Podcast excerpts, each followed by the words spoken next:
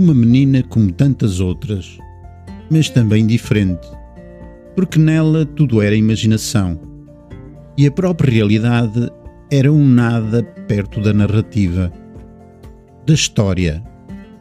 Mas ela a crescer e as suas emoções a baralharem-se. E a irmã apaixonada e ela sem entender.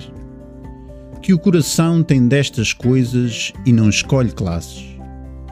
Mas a sociedade a não querer saber. E ele preso por uma mentira, injustamente condenado por uma mentira. Por uma mentira a duas vozes. Ela, uma das mentirosas, porque ainda menina, porque não tivera tempo para perceber o mundo dos adultos. E depois os horrores da guerra. E a irmã a esperar por ele. E ela a esperar uma redenção, uma expiação. Mas a realidade é mais forte que tudo, menos que o amor, pelo menos que este amor, assim contado, como uma história.